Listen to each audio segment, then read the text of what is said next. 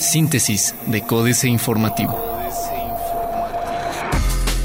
Síntesis informativa 29 de marzo, Códice Informativo. Códice Informativo.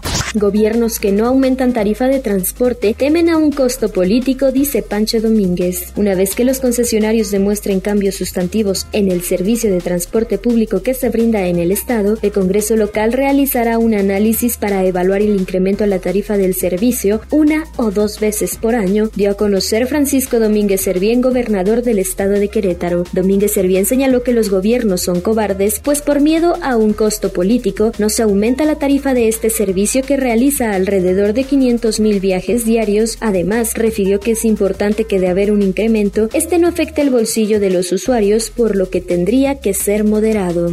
En total, 20 plataformas de servicio privado de pasajeros cuentan con requisitos solicitados por el Instituto Queretano del Transporte. De un total de 23 participantes, 20 empresas fueron autorizadas a trabajar tras el proceso de registro de plataformas autorizadas para brindar el servicio privado de pasajeros, así lo señaló en un boletín de prensa al Instituto Queretano del Transporte. En este sentido, la dependencia indicó que estas compañías son las únicas que cumplieron con los requisitos y documentación solicitada por el propio instituto para su regularización y operación en el estado de Querétaro. Terreno no pondrá en riesgo construcción de nuevo hospital general, dice Alfredo Gobera. El gobierno estatal no está improvisando ni pondrá en riesgo la construcción del Hospital General del Estado de Querétaro, pues se realizaron los análisis de suelo correspondiente previo a la decisión de ejecutar la obra de este nosocomio sobre Avenida Prolongación Zaragoza a la altura de la colonia Ensueño, sentenció Alfredo Bovera Farro, secretario de Salud del Estado de Querétaro. Pese a que en el terreno donde se construirá el nuevo hospital se han detectado superficies susceptibles a hundimientos, de acuerdo con Omar Chávez, director de la carrera de Ingeniería Civil de la Facultad de Ingeniería de la UAC, Gobera Farro insistió que previo a tomar la decisión se hicieron distintos estudios comparativos con diversas propiedades y argumentó que en la actual administración estatal no se toman las cosas de manera rápida. Si Uber sigue operando o no en Querétaro se definirá en las próximas horas, afirma secretario de Gobierno. En las próximas horas se definirá si la empresa de servicio de taxi ejecutivo Uber podrá operar en el estado de Querétaro mediante el otorgamiento de la suspensión del acto reclamado con el amparo interpuesto o no, dio a conocer Juan Martín Granados Torres, secretario de Gobierno del Estado de Querétaro. El encargado de la gobernabilidad del Estado mencionó que el trámite jurídico lo está atendiendo el área legal del Instituto Queretano del Transporte y aseveró que en caso de que la autoridad federal ordene la operación de Uber amparado, se acatará la resolución. Diario de Querétaro. Profeco pide denunciar a gasolinerías. Bolsa de 125 millones de pesos a reencarpetamiento. Veracruz ya tiene perfil genético de desaparecidos. La Fiscalía General del Estado entregó a las autoridades de Veracruz un expediente con perfiles genéticos e investigaciones locales sobre la desaparición de la familia originaria de Querétaro en esa entidad, dijo el fiscal Alejandro Echeverría Cornejo. Dijo que el pasado jueves de la semana pasada, un grupo de personas entregaron un expediente que tenía un contenido que será de vital importancia para esclarecer los hechos de personas desaparecidas en Veracruz. El Universal. Querétaro, sexto estado con mayor desempleo, de acuerdo con encuesta nacional de ocupación y empleo. Incrementó 33.8% envío de remesas a través de Telecom. El corregidor. Con 160 millones de pesos impulsarán a empresas en el estado. Prepara Coparmex resultados de evaluación a diputados. Darío Malpica, presidente de la Confederación Patronal de la República Coparmex en el estado, dijo que este 12 de abril dará a conocer a la ciudadanía resultados del monitoreo de desempeño de los diputados locales, entre lo que destaca asistencia, puntualidad y la presentación de la 3 de 3. Revira MAP a AMPI les pide cumplimiento. Marcos Aguilar Vega, edil capitalino, cuestionó la postura de los desarrolladores inmobiliarios en torno al impuesto sobre el traslado de dominio y les exigió que así como participan de analizar ese tema, vigilen el cumplimiento de las constructoras con el municipio y con la ciudadanía. Esto debido a que integrantes de la Asociación de Profesionales Inmobiliarios manifestaron su desacuerdo con el incremento de este gravamen. Denominan Crobús a nuevo sistema de transporte. Noticias. La venta de vivienda nueva aporta al Producto Interno Bruto 12 mil millones de pesos, informa García Alcocer. Corregidora tiene tasa de crecimiento de 8% al año. Se ampara el exalcalde Carmelo Mendieta. Plaza de Armas. Definirán proyecto del corredor central del Bajío. Becas de inglés en el Marqués. Anuncian cuarta feria del mole en la nieve y enchilada. Reforma. Siguen inversiones en México, dice AB InBev. Ahoga ilegalidad a industria textil. En México, 60% de los textiles que circulan por el mercado entraron ilegalmente al país, ya sea por contrabando bruto o por subvaluación, advirtió José Cohen Seaton, próximo presidente de la Cámara Nacional de la Industria Textil Canaintex. La ilegalidad que reina, tanto en la parte de comercio exterior y mal manejo de programas de importación temporal, así como en el mercado interno, está ahogando a los empresarios que se dedican a este sector. Expande la REA sus trenes en Estados Unidos.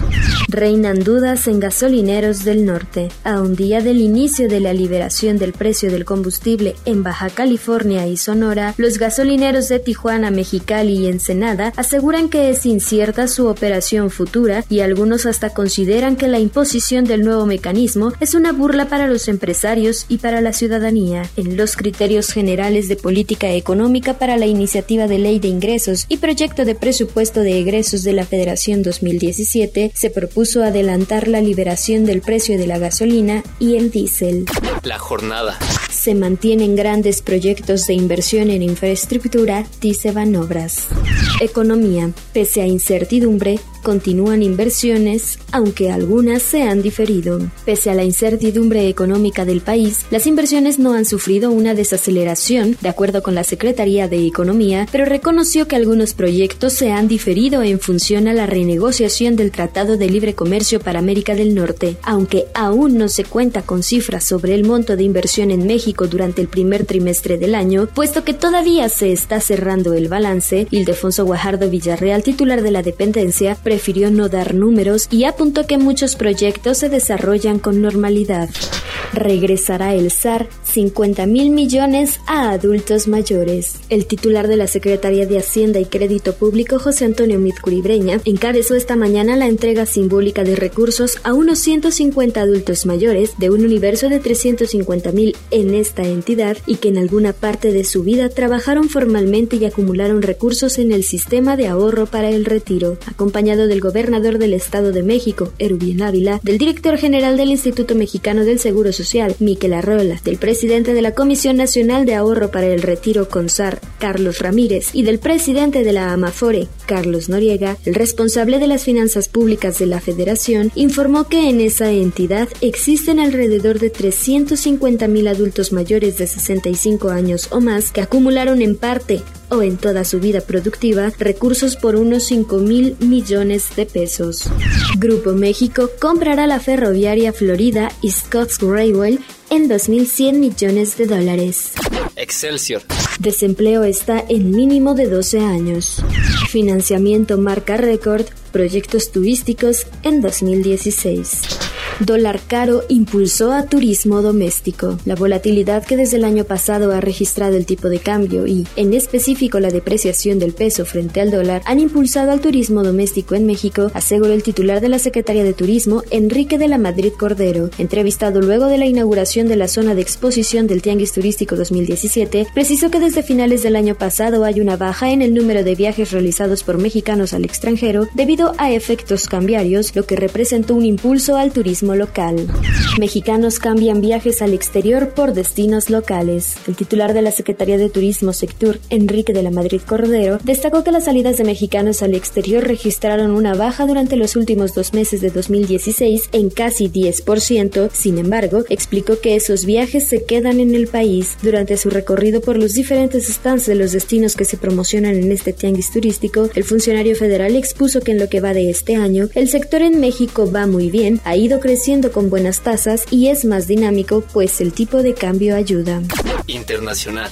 Tras el Brexit, Gran Bretaña mira hacia África. Frenan recursos para muro de Estados Unidos. Demócratas rechazan edificación. Excelsior. La aprobación de fondos para la edificación del muro fronterizo entre Estados Unidos y México fue pospuesta por los legisladores republicanos hasta fin de año y rechazada por los demócratas. Estos últimos consideran que es una construcción innecesaria. El senador republicano Roy Blunt de Missouri, miembro de alto rango del Comité de Asignaciones Presupuestales, indicó ayer que la solicitud de fondos adicionales del presidente Donald Trump deberá esperar hasta fines de año. Peña Nieto, punta de lanza de la agresión de la OEA a Venezuela, acusa a Maduro. Jornada. 20 de los 34 estados miembros de la Organización de Estados Americanos se comprometieron este martes a definir pasos concretos que contribuyan a identificar soluciones diplomáticas a la crisis política venezolana, a lo que el mandatario de la República Bolivariana, Nicolás Maduro, replicó con la acusación al gobierno de Enrique Peña Nieto de ser la punta de lanza de la agresión y el intervencionismo contra Venezuela en el organismo hemisférico. Exportaciones brasileñas de soja alcanzarán nuevos máximos en 2017. Otros medios. Vehículos ecológicos, la apuesta de Porsche. Todo lo que esperamos del nuevo teléfono Galaxy S8. Anuncian la llegada de un iPhone 7 Plus Retro. WhatsApp pronto te dará hasta dos minutos para borrar mensajes enviados. Financieras. Hay pulso, pulso económico, Jonathan Heath. Hacia fines del año pasado, la economía marchaba a un paso lento, caracterizado por desequilibrios fiscal y externo crecientes. A pesar de un ajuste cambiario extraordinario a lo largo de dos años, nuestras exportaciones no crecían. A pesar de un gasto público sin precedente, la inversión pública seguía cayendo por séptimo año consecutivo y la deuda pública ya rebasaba 50% del Producto Interno Bruto. Peor aún, tanto la política fiscal como la monetaria se tornaban más y más restrictiva, prometiendo un freno adicional a la actividad económica.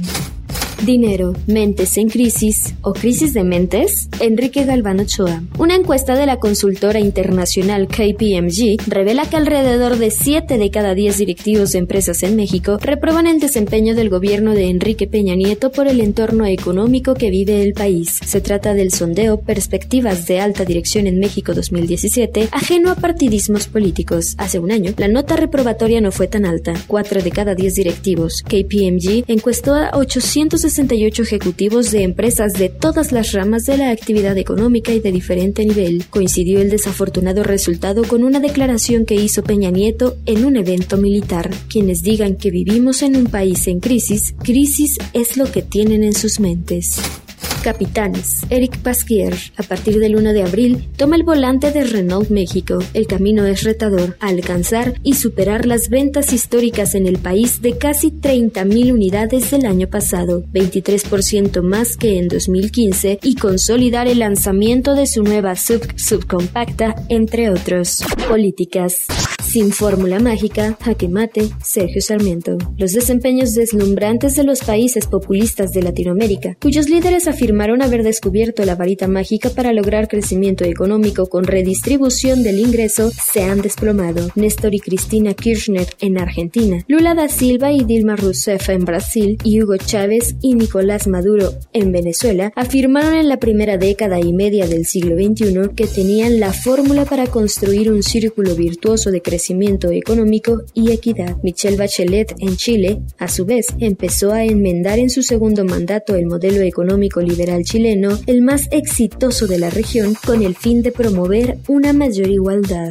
Obediencia anticipatoria, Germán Martínez Cázares. López Obrador ganó ya la presidencia, una mezcla de inevitabilidad histórica, derrota anticipada, cobardía cívica, cargada política, cuidado de negocios y trasiego de privilegios se siente en el ambiente. El rey se pasea, sus súbditos salen a vitorearlo. Son varios con ese síntoma del sumiso. El gobernador Velasco de Chiapas y su abuelito le costearon y organizaron en febrero pasado un acto multitudinario a López Obrador. Alfonso Romo lo compara impunemente con el expresidente colombiano Álvaro Uribe y nadie lo desmiente.